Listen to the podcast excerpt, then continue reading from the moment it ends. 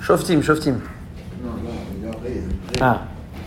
Alors, aujourd'hui, parachat Shoftim. Shoftim, donc, ça vient du mot Shofet, qui veut dire euh, un juge.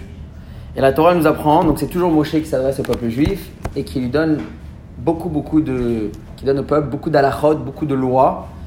Et euh, comme on en a parlé longuement la semaine dernière, ces lois-là ne sont pas beaucoup détaillées dans la Torah. Il y a certaines alachot, certains vers, certains concepts, sujets, des énormes sujets de l'alacha, de la Gemara, du Talmud, qui sont écrits ici en une phrase. Et donc évidemment, la Torah laisse place à l'explication des Chachamim. Les Chachamim vont venir, vont devoir eux-mêmes expliquer, élaborer le sujet et apprendre de là, de tel verset, de tel mot, euh, toutes les halachot qui sont liées, liées à ce sujet. Donc il y a beaucoup d'halachot qu'on va voir. Il y a beaucoup d'halachot qui ont déjà été mentionnés dans d'autres versets et d'autres halachot dans Parashat Mishpatim ou, d'autres halachot qui vont être mentionnés aussi plus tard et certaines qui sont nouvelles ici. Ici, la Torah nous parle Shoftim Veshotrim, donc Titanecha Bechol Sharecha. Le peuple juif ne doit pas faire ce qu'il veut n'importe comment. Il faut absolument se nommer des juges et des policiers dans toutes les villes pour qu'ils soient là à la police pour faire le travail de la police. D'accord C'est important qu'il y ait des règles, c'est important qu'il y ait des lois, et c'est important que lorsqu'on a un doute, et il y a même une mitzvah, lorsqu'on a un doute, la Torah va nous dire après, lorsque tu as un doute dans une histoire, que ce soit une histoire d'argent, que ce soit une histoire de mariage ou de divorce, que ce soit une histoire de transgresser Shabbat ou pas, quand on ne sait pas, on va voir qui Le juge, ce qu'on appelle le Dayan. Alors en hébreu moderne, on appelle ça Dayan. Je ne pense pas qu'il y ait une grande différence entre Shofet et Dayan. Les deux veut dire quelqu'un qui a cette force de pouvoir euh, juger le peuple et donc trancher, euh, le din. Intéressant, petite remarque très intéressante. Euh, la Torah nous parle au singulier. Je vous lis le verset. Shoftim veshotrim titen lecha bechol shearecha. Titen, c'est tu donneras, tu placeras. Donc des policiers et des juges, tu placeras à toutes tes portes, donc euh, de toutes les villes. Asher Hashem Elokecha notelecha, que Dieu te donne à tes tribus. Veshaftu etam mishpat tzedek, et donc ils vont devoir juger le peuple. Mais attention, avec tzedek, avec justice, la droiture, ne pas faire n'importe quoi. Et beaucoup de mes beaucoup de, commentateurs ont relevé ce. Pourquoi parler au singulier? On parle au peuple, on parle, euh, on parle à tout le peuple. C'est une mitzvah qui s'adresse au peuple juif de nommer des juges, de nommer des policiers. Pourquoi parler au singulier? Alors il y a de, plusieurs explications qui ont été rapportées. On va en donner une qui a aussi une, un enseignement pratique, technique. La Torah nous dit un homme aussi, il a des portes dans son corps. On a les yeux, on a la bouche, on a les oreilles, on a toutes sortes de portes. Et la Torah te dit il faut mettre des policiers, il faut mettre des juges pour filtrer ce qui entre, pour filtrer ce qui sort. À toutes les portes du corps, tu dois toi aussi, c'est pas que à l'ensemble du peuple, c'est pas uniquement au terme concret, comme on a dit, de mettre des juges et mettre des policiers. Il y a aussi autre chose, c'est se mettre des policiers à soi-même. Titen lecha, bechol she'arecha, à tes portes à toi. Fais attention à ce que tes oreilles vont entendre. Fais attention à ce que tes yeux vont voir. Fais attention à ce que ta bouche va faire sortir, va dire. Donc, contrôle, mets un juge. Un juge, c'est un filtre. Un juge, c'est quelqu'un qui décide oui ou non. C'est bien, c'est pas bien. C'est bon, c'est pas bon. Donc, la Torah ici nous enseigne quelque chose de très important d'être capable de mettre des chotrines, de mettre des policiers. Et ça, il n'y a que nous qui. Il faut se l'imposer à soi-même. Il n'y a pas quelqu'un qui peut venir et nous l'imposer, dire euh, je te bloque les yeux. C'est pas comme ça que ça marche. Un homme, il doit décider de, de s'abstenir de voir, de regarder certaines choses, ou même, souvent, c'est une certaine. C'est pas ce que je vois, je vois pas, c'est comment je vois les choses. Par exemple, quelqu'un qui. On voit un ami qui est en train de fait une faute. Alors on peut le juger directement, c'est un mauvais, c'est quelqu'un qui faute, il s'en fout de tout, c'est quelqu'un de méchant. Ou on peut dire, peut-être il passe une période difficile, peut-être il a quelque chose qui l'a contrarié, peut-être que moi je peux l'aider à sortir de cette épreuve, à sortir de cette difficulté. Deux personnes ont vu la même chose, mais ils l'ont vu différemment. C'est la perception, la manière de regarder, la manière de voir les choses. Donc là aussi, il faut absolument mettre des juges, mettre des policiers à toutes les différentes portes du corps pour faire attention à ce qui rentre et ce qui va sortir. C'est pour ça que la Torah nous parle au singulier. C'est une petite note intéressante sur le début de la paracha. La Torah nous dit par contre, faites très attention de ne pas prendre de shochad. Shochad, c'est le pot de vin, c'est-à-dire de prendre l'argent pour après juger d'une manière tordue, c'est quelque chose qui est très grave, c'est interdit. Et, et, là, on rentre dans des petits détails de la halacha, où aussi il ne faut pas donner plus de respect à un des deux. Vous avez Reuven et Shimon qui viennent, ils ont un problème d'argent, ils, ils, se sont disputés, ils sont pas d'accord, je te dois tant, non, tu me dois tant. Et donc, ils vont voir le Dayan. Maintenant, Reuven, c'est un homme important, un homme qui est très connu dans la communauté. Shimon, c'est un homme comme les autres. Et donc, on, le juge aurait tendance peut-être à vouloir honorer Reuven un peu plus que Shimon.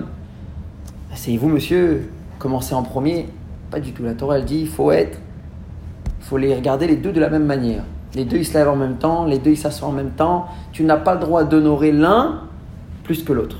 Ça, c'est ce que la Torah nous dit. Donc, on rentre dans des petites nuances. Euh, on n'a pas le droit d'écouter le témoignage de l'un sans que l'autre soit là. Quand des fois, on dit Bon, ton ami, il est en retard, commence, dis ce que tu as à dire, après, on écoutera ce que lui a à dire. Surtout pas. La Torah, elle dit Les deux ensemble, lui, il peut commencer à parler quand son adversaire, son adversaire il est là. Et en réalité, c'est logique, c'est pour qu'il puisse répondre aussi correctement aux arguments de Rouven. Donc, il y a plusieurs lois ici que la Torah nous donne aux juges. Donc, il y a notre mitzvah au peuple de nommer des juges et des policiers.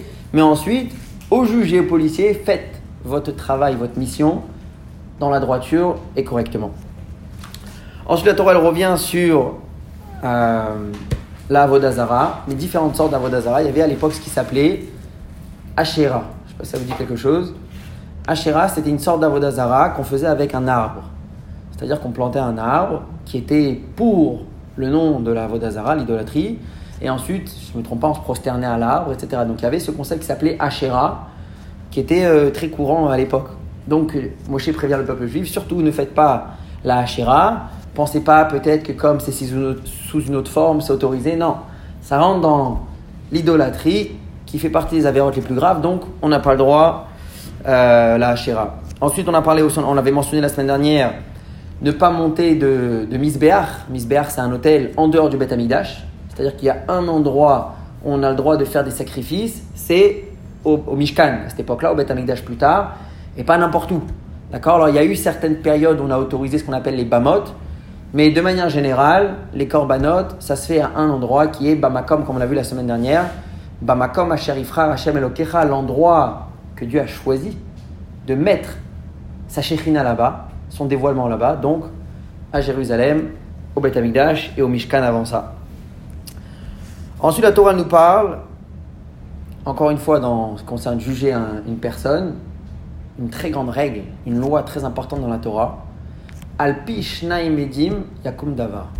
Dans la Torah, pour qu'une histoire existe, forme une réalité, il faut qu'il y ait deux témoins qui racontent l'histoire.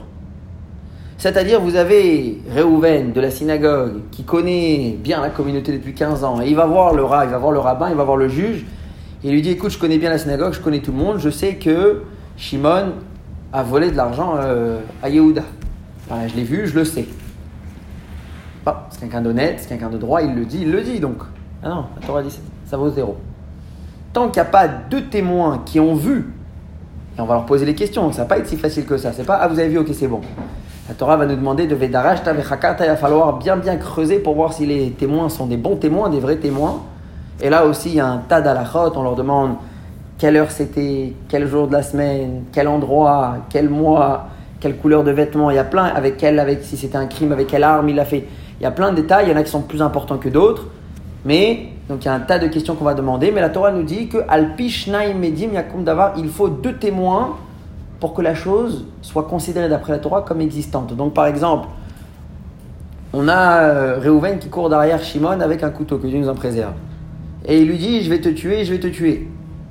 Et Réhouven et Shimon rentrent dans une espèce de petite, maisonnette comme ça. Il y avait quelqu'un qui voyait tout, mais là, il les a perdus de vue. Et puis ensuite, Shimon, on le retrouve mort dans la maison, avec le couteau. Donc c'est sûr, c'est Réhouven qui l'a tué. Bah, comme il n'y a pas eu de témoin, pour rien faire. La Torah, te dit pourquoi, à moins qu'il vienne avouer lui-même. Mais de base, si lui ne vient pas avouer pour que quelque chose, d'après la Torah, devienne une réalité, il faut deux témoins. C'est pour ça que vous verrez à chaque fois dans les mariages, puisqu'on est en train de créer quelque chose de nouveau ici, un homme et une femme qui vont être ensemble, vont être considérés comme un, il faut ce concept de deux édim. Vous allez voir toujours dans une ketouba, dans la ketouba, dans les engagements, il y a deux témoins qui ont signé. pour rendre cette tout bas, ces engagements existants, quelque chose de réel, ou d'après la Torah, ça devient un vrai engagement. Et sous la choupa aussi, il va y avoir deux témoins qui vont devoir bien voir. En général, c'est les mêmes de la ketouba qui sont là, qui voient que l'homme, il a donné la, bague à la femme, etc. Donc, le concept de euh, deux témoins.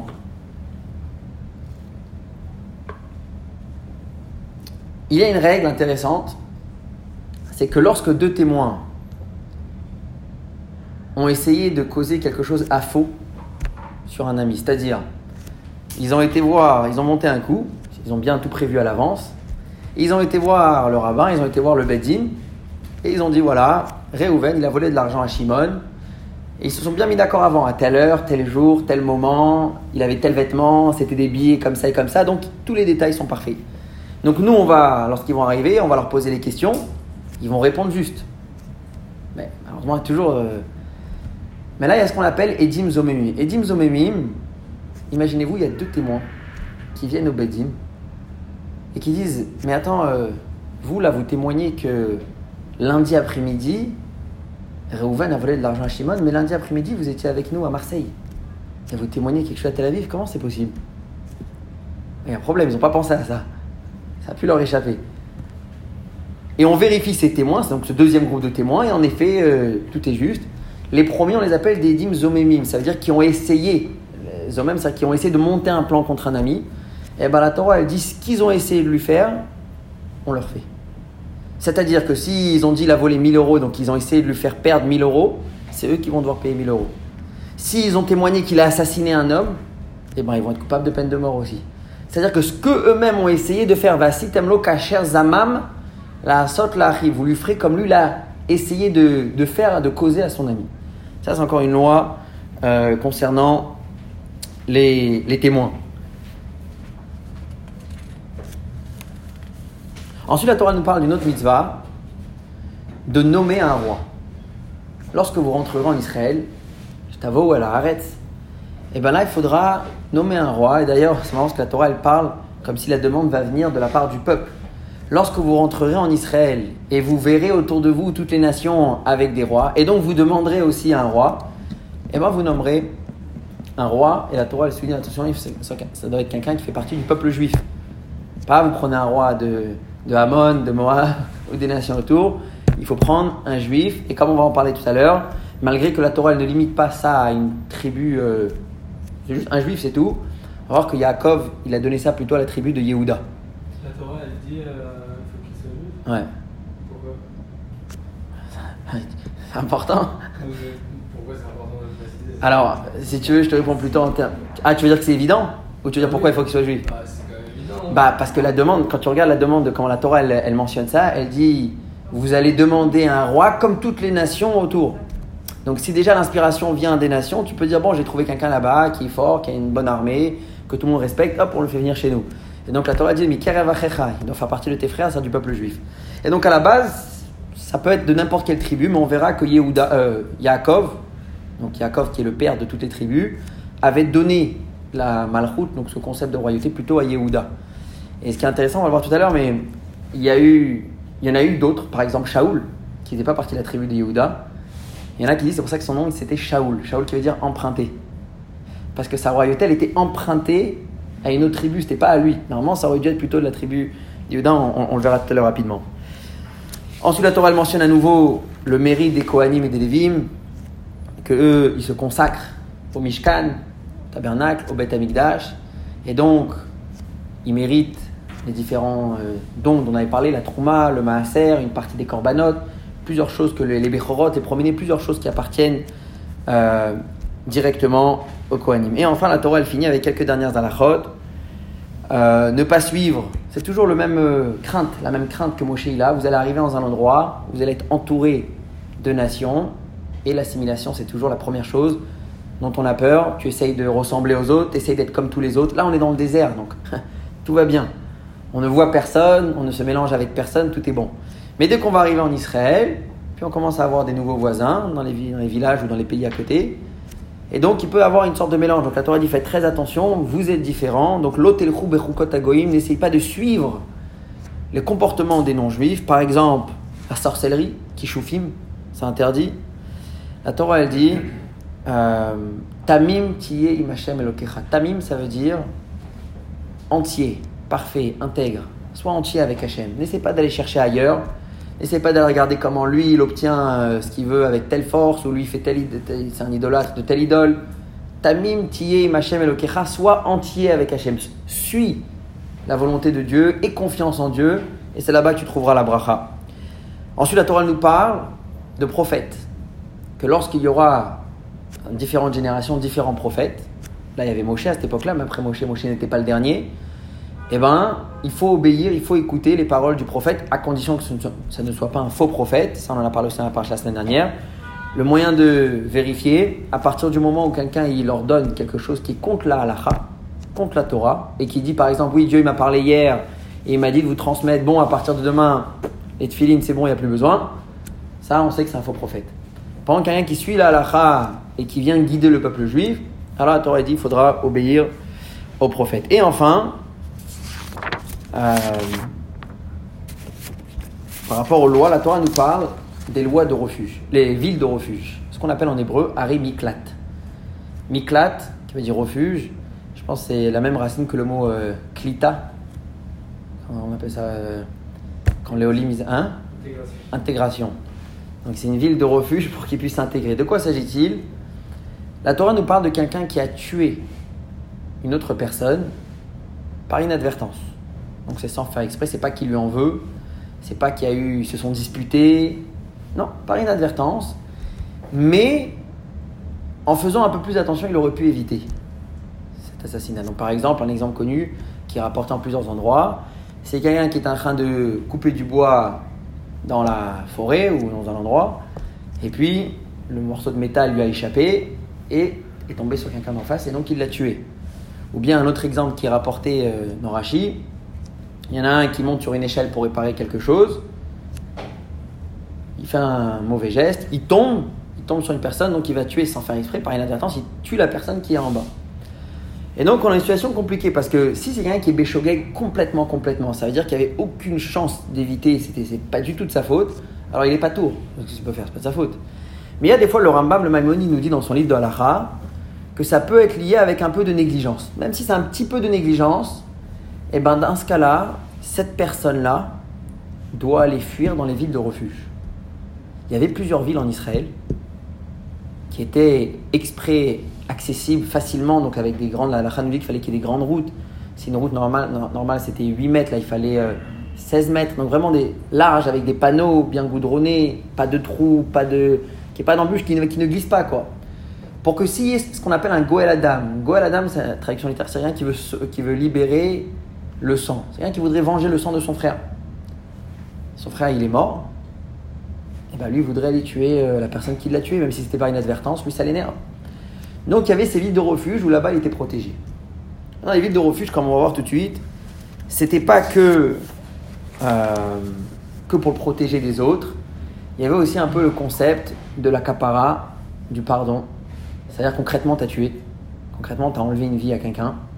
Et donc la Torah, disait, le fait de s'exiler, de se déconnecter de ses habitudes, de sa communauté, de ses amis, et d'aller dans cette nouvelle ville, c'est quelque chose qui pouvait apporter un, euh, certain pardon à la personne. Et là-bas, il est entouré de Lévim, là-bas, il est entouré de gens bien. Donc c'est quelque chose qui allait euh, le raffiner, quelqu'un qui allait un peu le, le travailler, lui faire avoir un meilleur, un meilleur comportement. Et il devait rester là-bas jusqu'au décès du Kohen Gadol. Alors, c'est pas marqué dans la Torah. Pourquoi Pourquoi on a relié l'un à l'autre Car rapport le décès du Kohen Gadol avec celui qui a tué sans faire exprès. Il y en a qui ont donné, c'est le Rambam, ouais.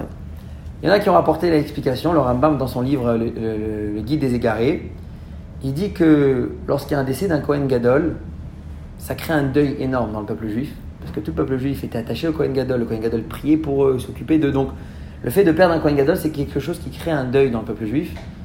Et donc, du coup, celui qui allait peut-être venger le sang de son frère, il est occupé avec autre chose. C'est-à-dire qu'il a, il pense plus maintenant à son frère ou son ami, il est plutôt préoccupé avec le décès du Cohen.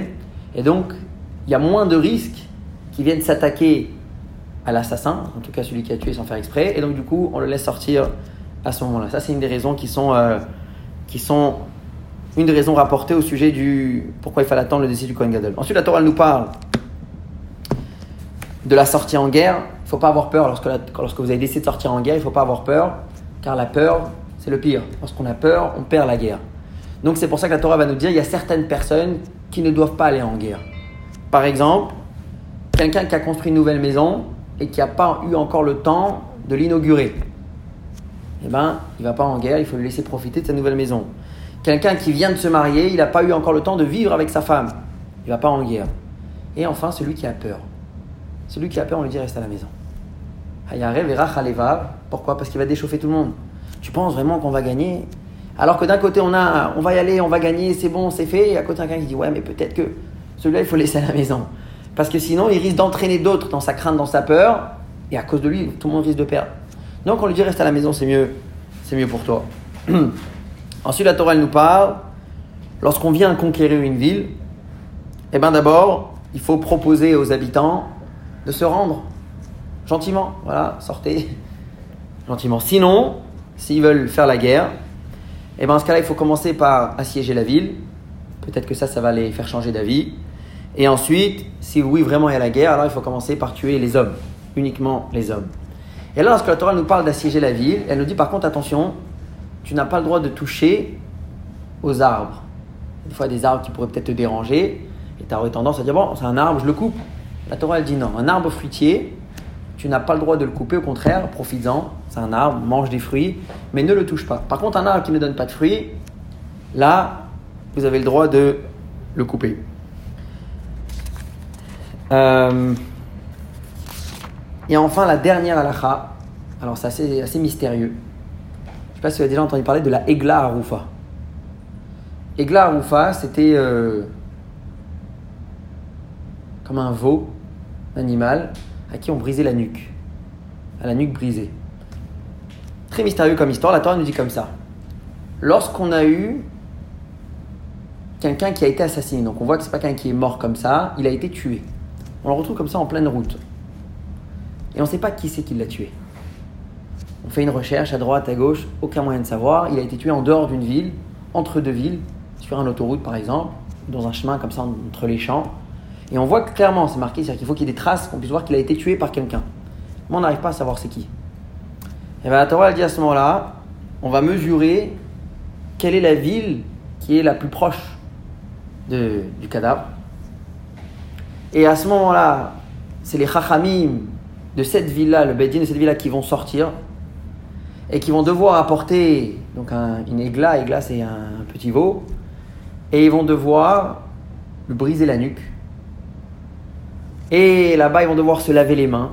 Et ils vont dire Il y a Deinulo Shafrou et Adamazé. Nos mains n'ont pas versé ce sang-là. Ça veut dire se proclamer à voix haute, fort C'est pas nous qui avons versé ce sang-là.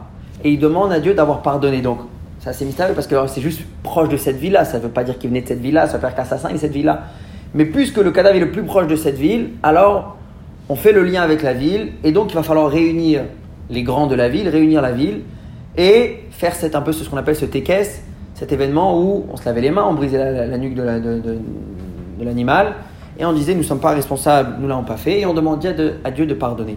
Et si ensuite on avait trouvé l'assassin, évidemment, il était coupable, euh, pas parce qu'on avait fait ce tekes que ça y est, ça lui a annulé sa, peine de mort ou de prison ou de peu importe, prison ça n'existait pas, mais ou de d'arrêt il restait coupable. Alors, encore une fois, ça fait partie des hukim. Ça fait partie des lois où il n'y a pas eu beaucoup de la Torah, ne nous a pas donné d'explication. Cependant, nos sages ont rapporté certaines explications, ont essayé d'expliquer des notions assez intéressantes. Pourquoi les Chachamim ont besoin de dire nous n'avons pas versé, nous, n'avons pas versé ce sang-là quand on ne vous a pas accusé? Bizarre. Eh bien, c'est quelque part les Chachamim se sentent responsables. Parce que si on, a- si on avait fait un meilleur travail de diriger la ville correctement, d'enseigner peut-être plus de Torah ou de, d'encadrer les familles et les gens de la ville d'une meilleure manière, peut-être que ça ne se serait pas passé. Donc ils prennent un peu une culpabilité, donc ils disent on n'a pas versé le sang, mais ils font comprendre qu'ils se sentent un peu coupables. Deuxièmement, c'est pour faire de la pub. C'est pour faire du bruit. Parce que si, comme ça, on prend deux personnes, ah, il est mort, bon, allez, on l'enterre et c'est fini, il n'y a presque aucune chance de trouver l'assassin.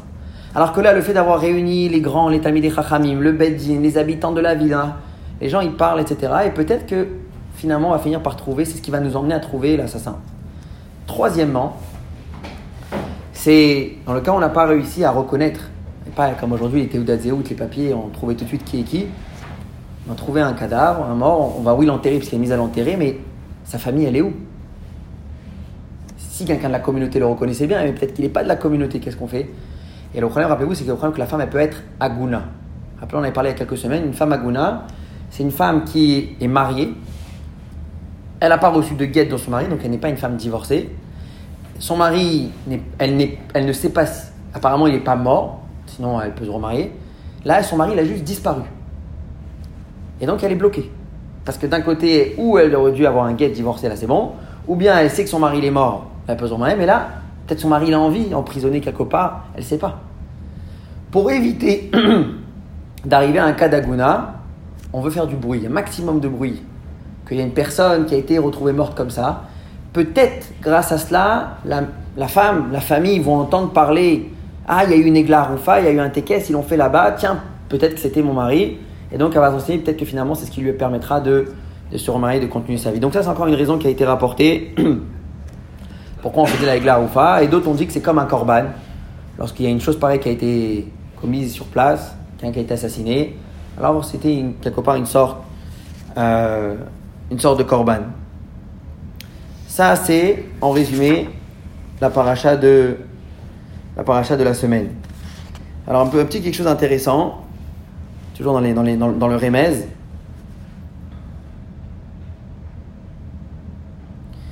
Au début de la paracha, lorsqu'on s'adresse aux juges, on avait dit que les juges ne doivent pas prendre de shochad. Tzedek, tzedek tirdof. Tzedek qui veut dire la justice. Il faut toujours poursuivre la justice. Certains, le Chida, il ramène, il dit qu'ici le mot tzedek ne veut pas juste dire le fait d'être droit, le fait d'être juste, mais ça peut venir aussi du mot tzedaka qui veut dire faire de la bonté.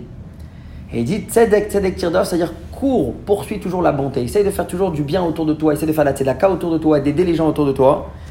Et il dit, c'est intéressant, il dit que tzedek, tzedek, ça a la même valeur numérique que les Mashiach. Donc il dit, c'est justement le fait de poursuivre le tzedek, le fait de poursuivre, pas juste la droiture, mais de faire du bien autour de soi. C'est ça qui, si Dieu veut, nous emmènera euh, le Mashiach très bientôt. Alors on va y aller directement.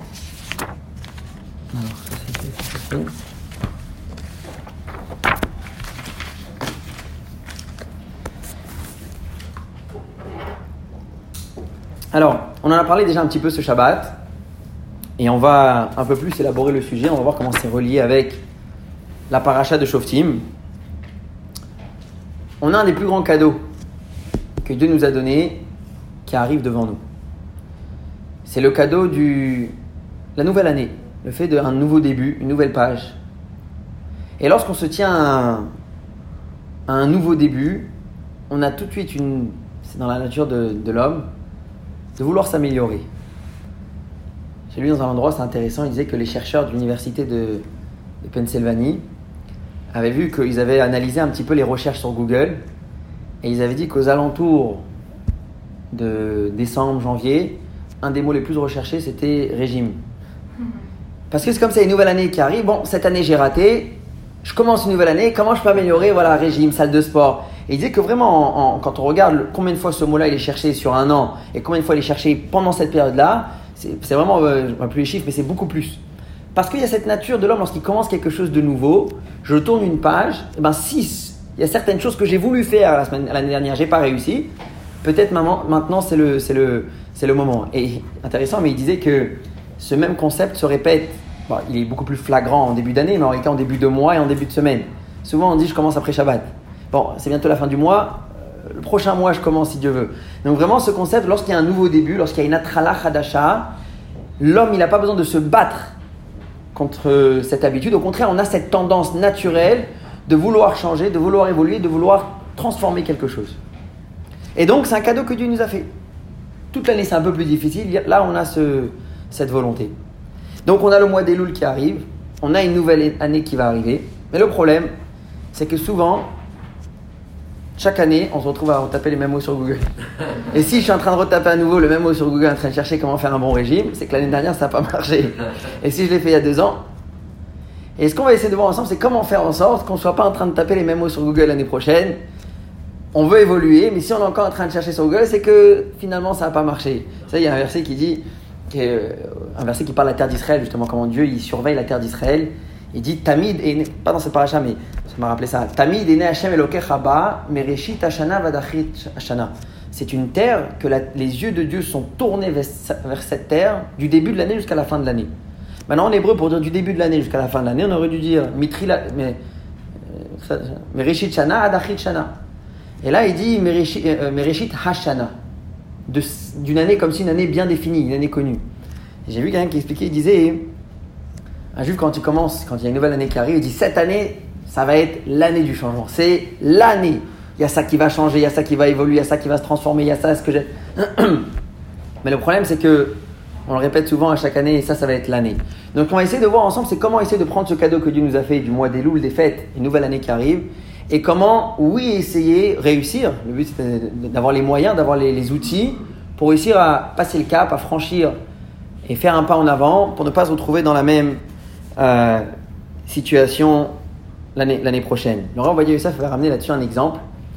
Il avait dit, c'est l'exemple de deux petites villes qui étaient l'une à côté de l'autre et ils s'entendaient bien. Il y avait un, il y avait de l'eau qui les séparait, donc il y avait un petit pont et ils faisaient du business, l'un emmenait la marchandise d'une ville à l'autre. Tout marchait très bien. Il y a un jour où ils se sont disputés ils ont décidé, on ferme les frontières, c'est hermétique, plus personne ne passe. Maintenant, il y avait une chose qui avait le droit, il y avait un cas où on avait le droit de passer. Il y avait une ville qui n'avait pas de cimetière. Et donc, forcément, on était obligé d'enterrer dans l'autre ville. Et donc, c'est la seule chose qu'ils ont gardée. Vous voulez passer, c'est que pour des enterrements. Mais tout ce qui est business, marchandise, c'est fini, il n'y a plus rien qui passe. Il y a eu quelques personnes là-bas qui étaient un peu, peut-être c'est des juifs, je sais pas, mais qui étaient un peu. Ils ont réfléchi, ils ont dit bon, si on a le droit de faire passer les cercueils, ils ont commencé à prendre les cercueils, les remplir de marchandises, et ils passaient de l'autre côté comme s'ils allaient à un enterrement, et là-bas ils vendaient. Et comme ça, ils pouvaient continuer à travailler. Et il y a un jour, il y a un groupe comme ça qui porte donc un- une boîte remplie de marchandises, et ils arrivent à la frontière, et le gars dit c'est bizarre, personne pleure, personne n'a l'air triste. Ils ont tous, euh, tout a l'air. Quand on regarde un peu tous, en général il y en a au moins un ou deux. C'est- un père, c'est une mère, c'est un proche que Dieu nous en préserve, triste. Et là tout le monde va très bien. Et il y a quelque chose qui est bizarre, donc il leur demande de poser la boîte et je vais vérifier. Et là, ils comprennent que ils vont se faire attraper, donc ils se mettent tous à pleurer. Non, non, ils se mettent à pleurer. Et là, il leur dit si vous aviez pleuré avant, vous n'aurez pas eu besoin de pleurer maintenant. Et donc, Rav Yosef, il a dit c'est un peu la même chose. Il y a des fois où si on avait utilisé l'opportunité qu'on avait, alors on ne se retrouve pas dans une situation dans laquelle qui est indésirable. Donc, il faut trouver comment utiliser ce mois, ce mois qui est très particulier. Le Admour Azaken nous dit que le roi il est dans les champs. Azaken, comme on a parlé ce Shabbat, nous dit que Dieu il est là, il frappe à la porte au cœur de chaque juif et il lui dit ouvre-moi, fais-moi une petite place, laisse-moi rentrer. Donc voir comment utiliser cette opportunité, cette proximité, cette facilité qu'on a d'être à côté d'Hachem pour pouvoir évoluer, comme on a dit, ne pas se retrouver euh, dans la même situation l'année prochaine. Souvent la raison pourquoi on n'arrive pas à concrétiser tous ces, ces bons voeux, c'est parce qu'on est resté dans la globalité, dans la généralité. Ouais, il faudrait que j'améliore ça. Et quand on n'est pas descendu dans les détails, c'est resté un concept. Ouais, je sais, c'est quelque chose qu'il faudrait que j'améliore. Un, c'est la colère. Un, c'est le fait d'être ordonné. Un, c'est le fait d'être un peu plus ponctuel. Un, c'est d'évoluer dans Torah et Mitzvot. Il y a des choses, on sait qu'on doit travailler, mais je dis, ouais, c'est vrai, il faudrait que j'avance. Et, alors quoi? Comment demain tu évolues? Bon, on verra déjà.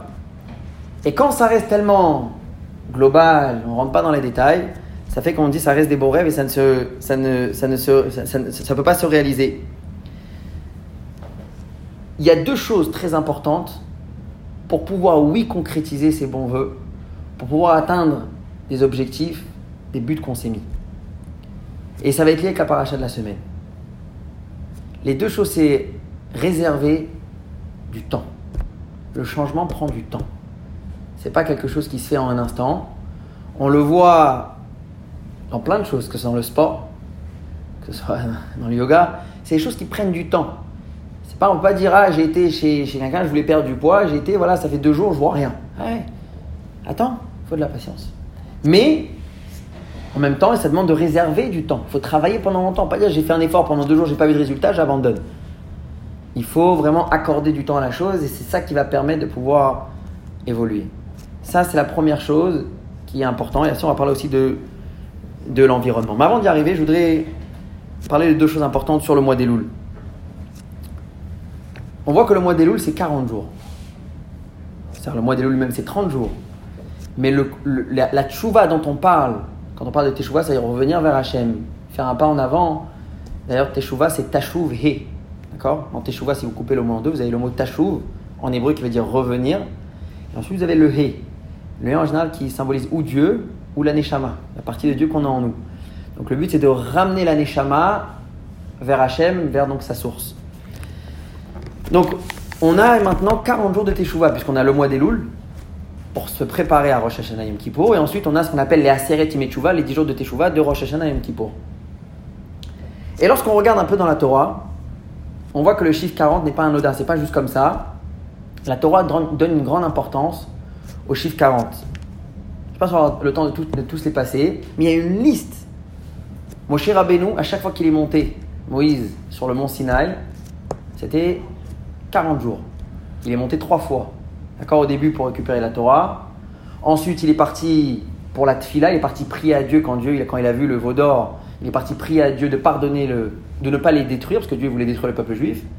Et ensuite, il est parti faire la teshuva, demander à Dieu non, non seulement de ne pas les détruire, mais de- d'effacer la faute qu'ils ont fait.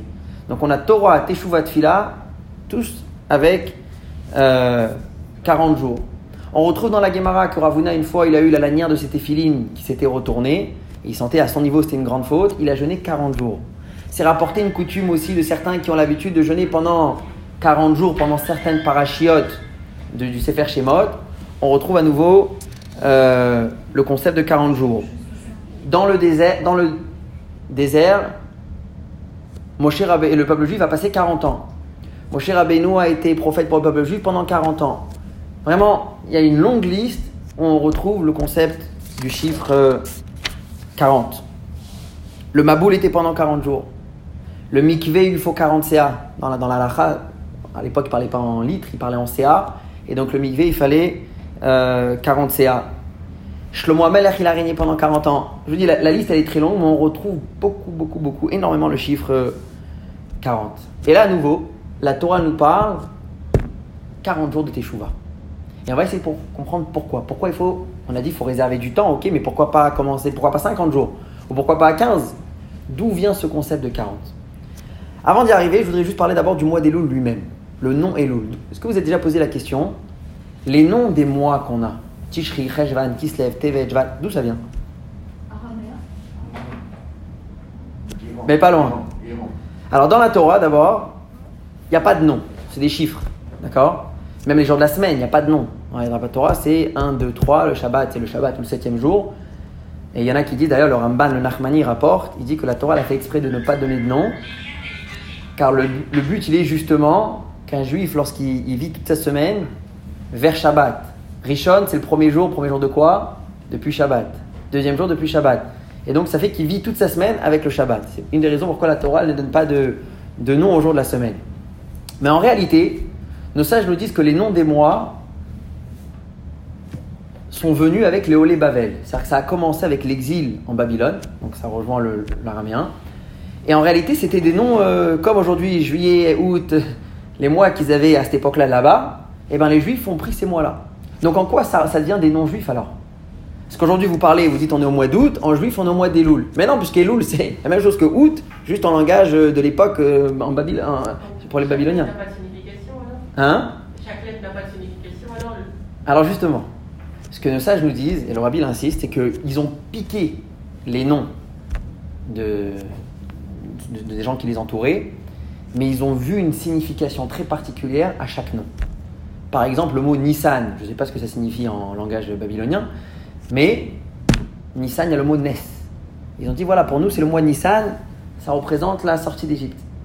Il y a eu plusieurs mois comme ça où ils ont donné une signification. C'est marqué par exemple que le mois de, de Iyar, Iyar c'est un du mot or, et pour plusieurs raisons pourquoi ça s'appelle le mot or. Par exemple, une des raisons parce que c'est marqué que la manne, lorsque le peuple juif a été nourri dans le désert, il a été donné avec, avec la lumière. C'est-à-dire Dieu ne leur a pas donné euh, le fait de pouvoir manger comme ça sur le compte de Dieu pendant 40 ans, c'est quelque chose qui représente la lumière. Donc c'est-à-dire que nos sages ont pris les noms, mais pas la signification que eux ils avaient là-bas. Ils ont donné leur propre signification à chaque mois. Lorsqu'on arrive au mois de Elul, d'accord? Alors là, il y a énormément, comme c'est un mois qui est de Tchouva, c'est un mois qui est avant les fêtes, il y a énormément de- d'explications, d'interprétations qui ont été données, donc beaucoup dans la Kabbale. Le Rabbi Chaim Vital, un des plus grands élèves du Harizal, il rapporte que Elul, on en a parlé ce Shabbat, c'était Ani Ledodi Vedodili. D'accord Il y a un verset dans Shirachirim, vous connaissez, Ani Ledodi Vedodili. Si vous prenez la première lettre, les initiales, première lettre de chaque mot, ça fait Elul. Eh bien, on peut trouver un autre verset comme ça. Ina leyado vesamti lecha. C'est un verset dans la Torah. Qu'est-ce qu'il dit le verset? C'est un verset qui parle des villes de refuge. Ville de refuge, Vea Elohim Vacher Lotsada. Il s'agit d'un homme qui a tué Lotsada, c'est-à-dire qu'il n'avait pas monté un coup, ce n'était pas prévu. Mais en réalité, la Torah nous dit Va Elohim Ina leyado. C'est Dieu, puisqu'il l'a fait par inadvertance, c'est-à-dire c'est Dieu qui avait prévu ça comme ça. Et donc Dieu dit T'inquiète pas, Vesamti lecha. Je vais te placer, je vais te donner ma comme un endroit, Shayanus Shama où pourra se sauver l'assassin. Alors vous allez me demander pourquoi Dieu il a fait ça. Je vous ramène rapidement parce que c'est pas le sujet, mais Rachi rapporte on peut avoir par exemple quelqu'un qui a tué exprès, mais il n'y a pas de témoin. Il est énervé contre son ami, il a sorti un couteau, il l'a tué, mais il y a zéro témoin. D'après la Torah, s'il n'y a pas de témoin, on peut rien faire. Mais quelque part, on a un assassin qui se balade dans la communauté, qui normalement, il devrait être chayav mita, chayav mita d'après la Torah, coupable de peine de mort. Ça, c'est un. De l'autre côté, on a quelqu'un qui a tué sans faire exprès, mais il n'y a pas de témoin. Normalement, s'il a tué sans faire exprès, il aurait dû aller dans les villes de refuge. Il n'y a pas de témoin, donc, comme on a dit qu'il n'y a pas de témoin, il n'y a rien du tout. Qu'est-ce que Dieu y fait? Dieu il fait en sorte que celui qui a tué par inadvertance et celui qui a tu- tué exprès vont se rencontrer quelque part. Et celui qui avait tué sans faire exprès, il va monter sur une échelle et il va tomber sur l'autre, il va le tuer. Qu'est-ce qu'on a gagné? Celui qui devait mourir, il est mort. Et celui qui devait aller s'exiler, là cette fois-ci il y a des témoins, donc il va aller en, en Irmiklat. Ça c'est ce que le verset dit, Va Elohim ina leyado. C'est juste pour expliquer le verset, d'accord? Mais en tout cas, ce mot-là, ina leyado vesamti lecha, si vous prenez les premières lettres, ça fait le mot Elul. Et donc, les sages de la Kabbalah, de la Chassidut nous disent que justement le mois de Elul est une ville de refuge. Un homme pendant le mois d'Elul, un juif pendant le mois d'Elul doit se sauver, doit aller se réfugier dans les villes de refuge. Et pourquoi j'ai pas tué moi? Ni par inadvertance, j'ai tué personne, j'ai fait du mal à personne. Donc qu'est-ce que ça veut dire que Elul signifie Quand on a dit la signification du mot d'Elul, du, mot du mot Elul, c'est le fait de devoir se sauver dans une ville de refuge? Pourquoi un homme il a besoin de se sauver dans une ville de refuge alors qu'a priori il a fait du mal à personne?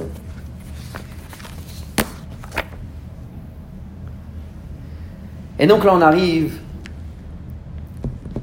aux réponses dont, on a parlé tout à l'heure, au point qu'on a parlé tout à l'heure.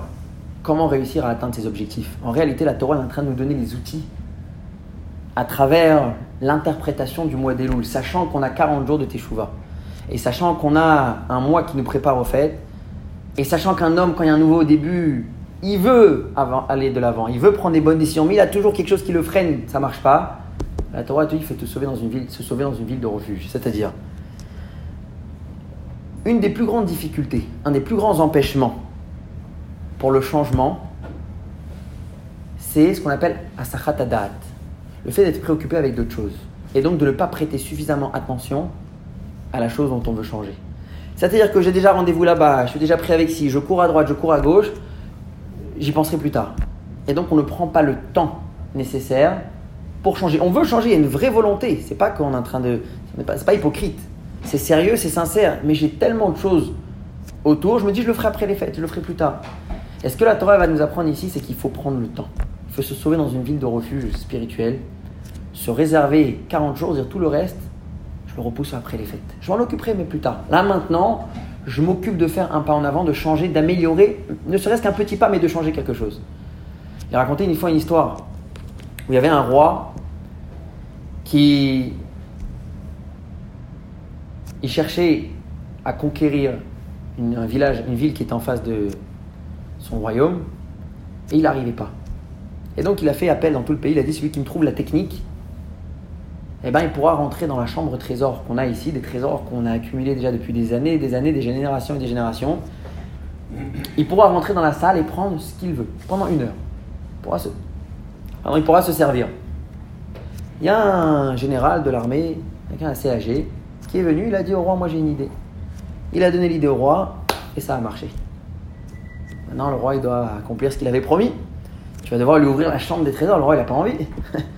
au début, au début, il avait besoin, donc il lui a dit oui, aucun problème, il était prêt à tout sacrifier. Mais là, tout d'un coup, il a gagné la guerre, bon, c'est bien.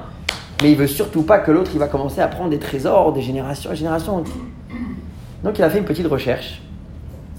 Et il est parti étudier pour comprendre quelles étaient, quelles étaient les passions de la personne. Qu'est-ce qui le passionnait? Qu'est-ce qu'il aimait? Qu'est-ce qu'il adorait dans sa vie? Et il a entendu que cette personne-là, elle aime deux choses. La musique la nourriture. Des bons plats bien cuisinés, c'est quelque chose qui le fait rêver. Ça et de la belle musique. Et donc il a fixé une date avec cet homme, il lui a dit voilà, le 15 août, tu pourras rentrer au palais, comme on a dit, pendant une heure, tu pourras te servir dans la chambre au trésor de tout ce que tu veux. Et donc la personne, elle arrive, et lui ce qu'il a fait, c'est qu'à l'entrée du palais, il a fait venir les plus grands chefs du monde. Il a fait faire de la cuisine, toutes sortes de cuisine, toutes sortes de plats. Et lui, il arrive, donc il court pour aller dans la chambre au trésor, mais il sent l'odeur, il dit Attends, attends, on va pas passer à côté de ça. Et il va, il goûte un plat. c'est merveilleux, il goûte un autre plat. Il est pris par une autre odeur. Et c'est quelqu'un qui s'y connaît, il aime, il admire, il prend, il mange. Bon, et moi, il regarde la montre. Il voit, oh là là, il y a déjà 35 minutes qui sont passées, il me reste que 25 minutes, il faut que j'aille me dépêcher. Donc, il avance, il court vers la chambre au trésor, et là, il est pris par des musiciens. Le roi, il a fait venir les musiciens les plus grands au monde, un violoniste, tout, tout. Par la musique, il va, il écoute la musique. Et quand il regarde la montre, l'heure, elle est passée. Et donc, il repart les mains vides. Et il dit, bah, c'est ce qui se passe avec nous. On a 40 jours là, on peut avoir beaucoup de choses, on peut obtenir beaucoup de choses. On a 40 jours où Dieu il nous tend la main, il nous dit vas-y, c'est plus facile. Et on a cette volonté de vouloir y arriver. Mais on a ce qu'on appelle le Essechadat. On est occupé avec telle chose, des choses des fois importantes, des, fois, des choses moins importantes. Et ça fait qu'on n'accorde pas suffisamment de temps, de préoccupation. J'ai même ce qu'on appelle en hébreu la simatlé. La simatlé, c'est donner du cœur pour ce qu'on voulait changer, ce qu'on voulait améliorer. Et c'est ça qui fait que l'année prochaine, on se retrouve à taper sur Google, comment faire un régime? Et donc, ça, c'est le plus grand secret du Yetzirara. Nous emmener à droite, nous emmener à gauche pour qu'on oublie. Et ça, c'est ce que la Torah nous dit. Il faut réserver un moment. Il faut prendre du temps. Il faut voler du temps. Mon père, me disait toujours, quand je disais j'ai pas le temps, il me disait on a le temps pour rien. On prend le temps pour ce qui est important. Donc, la même chose il faut vraiment donner un laps de temps pour s'asseoir, réfléchir. Quelles sont les choses sur lesquelles je veux travailler? Où je veux arriver? Comment je vais y arriver? Et techniquement parlant, ça veut dire que demain matin, qu'est-ce qui va changer? En combien de temps cela peut se faire? Eh bien, la Torah nous dit 40 jours. On avait posé au début la question pourquoi 40 jours? Eh bien, et on, a vu qu'on, on avait dit qu'on retrouve ce chiffre beaucoup dans la Torah. Eh bien, sachez que, étant donné qu'il s'agit de modifier une nature, et comme on a dit, une habitude devient une nature. Donc il s'agit ici de, devenir quelque part, de créer une nouvelle nature, quelque part qui va dire aussi une nouvelle personne. Le temps qu'il faut pour la création d'une personne, c'est 40 jours. Je vais vous expliquer d'où on voit ça. Gemara très intéressante. Le rabbi le ramène d'une Gemara dans ma Sechet Brachot, page 60. La Gemara nous parle de différentes bénédictions, différentes prières qu'une personne va faire. Et là-bas, il s'agit d'un homme qui a sa femme qui est enceinte et il prie à Dieu, Dieu, je t'en supplie, fais que ce soit un garçon. Ah, mon cher ami, ça sert à rien. Elle est enceinte. Il y a ou un garçon ou une fille. Donc la Gemara dit à résoudre filat chave. Ça ne sert strictement à rien. Ça n'a rien de prier, ça c'est déjà fait. Sur ça, la Gemara elle demande une question. Elle ramène un verset où c'est marqué que euh, Léa, la femme de Yaakov, après avoir eu six garçons, elle a eu une fille. Elle l'a appelée Dina. Quand la fameuse Dina. Et la Torah elle dit Vahar et après. Elle ne dit pas après quoi, elle dit et après. Yalda, elle a eu une fille, Dina. La Gemara demande c'est quoi Vahar après quoi? Et la Gemara elle répond après que Léa a eu une certaine réflexion. Où elle s'est dit comme ça On sait que Yaakov va avoir 12 enfants, pas plus. C'était prévu. Enfin, 12 shvatim, 12 tribus, 12 garçons. J'en ai déjà eu 6. C'est-à-dire qu'il en reste encore 6. Les servantes, Bila et Zilpa, elles vont en avoir deux. Ça fait encore quatre. Ça fait dix. Il en reste deux pour Rachel. Moi, aujourd'hui, je suis enceinte. Si j'ai un garçon, c'est-à-dire que Rachel, elle va être moins qu'une servante. Au moins apporter deux tribus avant d'en apporter qu'une. Finalement, Rachel en a eu deux. Et donc c'est pour ça que Léa s'est mise à prier, s'est mise à prier. Hachem fait que ce soit une fille. Parce que je veux que, Rachel n'ait pas moins que deux Shvatim, moins que deux tribus. Ça, ça, serait pas joli qu'elle soit moins qu'une servante. Et donc il y a eu un miracle, de- ça, ça a été une fille, là est venue Dina. Avec ça a dit, tu vois que même, avec ça l'Agma a posé une question, tu vois que Léa a prié à Dieu alors qu'elle était déjà enceinte. Elle a prié pour que ce soit une fille et non pas un garçon, et ça s'est réalisé. Ce qui a priori signifie que c'est pas pas une prière en vain. Tu peux oui prier même après qu'une femme elle est déjà enceinte, que ce soit une fille ou un garçon. Qu'est-ce qu'Agma elle répond? Léa elle était dans les, dans les, dans les 40 premiers jours. Et alors, eh ben, c'est pendant, ça prend 40 jours le temps que les choses elles se font. Après, pendant les autres, euh, les derniers 8 mois, disons, c'est ce qui a été fait pendant les 40 jours qui va se développer. Mais les premiers 40 jours, depuis la conception jusqu'à 40 jours, c'est là où c'est en train de se décider. Donc là, la prière, elle peut oui marcher. Demander que ce soit une fille ou un garçon, ça peut oui, parce que tu n'es pas en train de modifier quelque chose qui est existant, tu es en train de modifier quelque chose qui est en train de se faire. Après 40 jours, c'est close. C'est fait. Abdi, là, on voit que ça prend 40 jours pour créer quelque chose de fait. Après, encore une fois, c'est le développement que ce qui, a été, ce qui a déjà été émis, ce qui a déjà été fait. Mais le premier pas, c'est 40 jours. Donc, lorsqu'il s'agit de créer une nouvelle personne en nous, lorsqu'il s'agit de créer une nouvelle nature, comme on a dit, se changer, c'est pas juste changer une habitude. Changer une habitude, on avait dit, une habitude devient une nature. Aujourd'hui, il y a des études qui le prouvent, que le, cerveau, il réagit différemment à, différentes envies, différents désirs, et la manière laquelle on va l'éduquer, c'est comme ça qu'après, il attend de nous aussi, quelqu'un qui s'habitue que dès qu'il a besoin de fumer, il fume. Et ben, c'est comme ça que le cerveau, il attend. C'est-à-dire que dès qu'il a, il sent un, un désir de fumer, le réflexe de la personne et le besoin de la personne va être de fumer. S'il ne fume pas, il va sentir un manque. Cependant, c'est la même chose avec d'autres choses aussi. Hein. C'est pas que la cigarette, c'est la même chose avec du sucre ou avec la nourriture ou avec euh, n'importe quelle autre chose. Vouloir changer, c'est éduquer à son cerveau. Non, c'est plus comme ça que ça marche. Tu veux, tu n'auras pas. Une fois, deux fois, trois fois, dix fois, vingt fois, 40 jours, on ne demande plus. Le cerveau, a compris qu'il n'y a plus, il n'a plus besoin. Donc, lorsqu'on veut créer une nouvelle nature, lorsqu'on veut devenir quelque part une nouvelle personne ou créer quelque chose de nouveau en soi, il y a besoin de 40 jours, comme la Yetzira Tavlad, comme la création d'une personne, un enfant. C'est quelque chose qui se fait en 40 jours. Donc, voilà pourquoi la Torah nous dit qu'il faut 40 jours. Qu'est-ce qu'il faut faire pendant ces 40 jours? Se sauver dans une ville de refuge. Une ville de refuge spirituel, ça veut dire prendre du temps, prendre du temps, se consacrer un peu plus à la Torah, un peu plus à la Tefillah, un peu plus à réfléchir, comme on a dit, au détail. Qu'est-ce que je veux améliorer? Qu'est-ce que je veux changer? À Rosh Hashanah ou à la fin de Rosh Hashanah Kippour, où je veux en être? Et encore une fois, c'est chacun à son niveau, il n'y a pas de... L'ultime, c'est ça, ça qu'on recherche. Chacun à son niveau, juste le fait de faire un pas en avant, ça c'est ce qui est très important.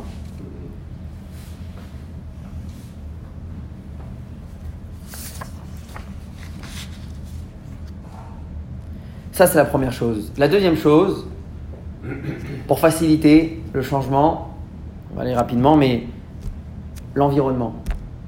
Il est très difficile d'arrêter de fumer lorsqu'on est entouré de paquets de cigarettes. Très difficile d'arrêter et d'essayer de maigrir lorsqu'on est entouré de gâteaux et de chocolat et des choses qui. C'est beaucoup plus difficile. C'est possible, mais ça demande une volonté beaucoup plus forte. Lorsqu'on s'entoure de bonnes choses, c'est plus facile de faire partie des bonnes choses. Lorsqu'on veut changer, on veut évoluer, on veut rentrer un peu plus dans la Torah et les mitzvot, eh ben, il faut prendre ces 40 jours. Et donc, non pas juste rentrer dans une ville de refuge en termes de temps, 40 jours où je me consacre à cela, aussi en termes d'espace. Essayer de traîner plus dans des endroits ou dans, avec des gens qui vont me permettre l'évolution, qui vont m'aider, qui vont me pousser en avant pour essayer d'avancer euh, dans la Torah et dans les mitzvot. Je vais juste finir avec une petite histoire du Rav Mendel Futterfas. Le Rav Mendel Futterfas était un, un grand chassid, quelqu'un qui avait vécu euh, le communisme. Et pendant le communisme, justement, il tenait des chadarim, c'est-à-dire des petites écoles souterraines en cachette, puisque c'était interdit d'étudier la Torah. Et il a survécu, il a, réussi à faire des faux passeports pour beaucoup de juifs, il a réussi à aider beaucoup de familles à quitter la Russie. Et lui, il a quitté en dernier, après avoir passé, euh, je pense, 10 ans en Sibérie, euh, dans, des, dans des camps. C'était- C'était c'était pas facile pour lui. Et finalement, il est arrivé en Israël. Mais c'était un juif qui était toujours joyeux, toujours. C'était un- quelqu'un de très impressionnant. Et c'est lui-même qui a raconté, ses élèves avaient raconté, qu'une fois il était. Donc, c'était le Maurice, c'était le professeur dans cette école euh, qui était une, une classe quoi, de 10 élèves avec, euh, dans une cave. quoi. Et donc, ils avaient un tour de rôle, il y avait toujours un élève qui était dehors, à l'extérieur, qui surveillait qu'il n'y a pas la police qui arrive. Et s'ils voyaient le KGB ou comme ça qui arrivait, eh ben, ils avaient une porte de secours, comme ça, comme une fenêtre, tout le monde sautait par la fenêtre, ils sortaient par derrière, et comme ça, ils avaient le temps de s'échapper. il y en avait toujours un qui était celui qui surveillait à l'extérieur. Et donc, il y avait un jour où ce rave est parler de ses élèves, que je sais que c'est un moment difficile, mais il faut prier avec plus de concentration. Le Yetzirara, il est en train de nous attaquer, il profite qu'on est en train de, que nous sommes dans une période difficile et il nous laisse pas avancer, il nous laisse pas évoluer. Il leur a mis un peu comme ça sur la tête, petite douche froide. Il faut plus se consacrer à la Torah, plus se consacrer au mitzvot. J'attends de vous plus de sincérité. Et puis tout d'un coup, le sifflet, il a sonné, c'est-à-dire qu'il y a les policiers qui sont arrivés. Et ils se sont tous mis, euh, évidemment, ils ont tous sauté par la fenêtre, ils sont cachés, ils sont entrés. Ils sont arrivés, les policiers sont arrivés, ils ont vu qu'il rien, ils sont repartis. Et donc le lendemain, comme d'habitude, ils reviennent et ils continuent à parler. La, Torah, la Tfila, et là, ça, les a tellement touchés, il a parlé tellement de son cœur qu'ils se sont tous mis à pleurer. Comme une genre de teshuva, comme ça. Et le Rav Mendel Futterfas, il leur a dit Pourquoi, quand je vous parle d'évoluer spirituellement, vous mettez à pleurer, et quand le policier arrive, vous êtes tous partis, vous avez fait quelque chose, vous avez ouvert la fenêtre, vous avez sauté par la fenêtre, vous auriez dû peut-être euh, commencer à pleurer aussi. Il leur a dit Parce que là, vous avez ressenti qu'il fallait agir. Quand la police elle arrive, c'est pas le moment de pleurer. Qu'est-ce qu'il faut faire? Il faut sortir, sinon on va se faire attraper. Il dit la même chose. Lorsqu'on se trouve à un moment où on parle qu'il faut évoluer, il faut évoluer spirituellement, dans la Torah et dans les mitzvot, et on est en train de dire que le Tzerara il veut nous attraper, alors se mettre à pleurer, c'est quelque part, c'est rester dans le danger. Il faut se lever et agir. Donc pendant le mois d'élo, il faut profiter qu'on a cette proximité avec Dieu, que Dieu est dans les champs, Dieu il vient nous voir, et il vient justement se rapprocher de nous pour faire un pas en avant, faire un petit effort, et si Dieu veut, on méritera une shana, tova, mais en tout cas une bonne et douce année avec toutes les brachot pour la nouvelle année, les Kadima, exactement.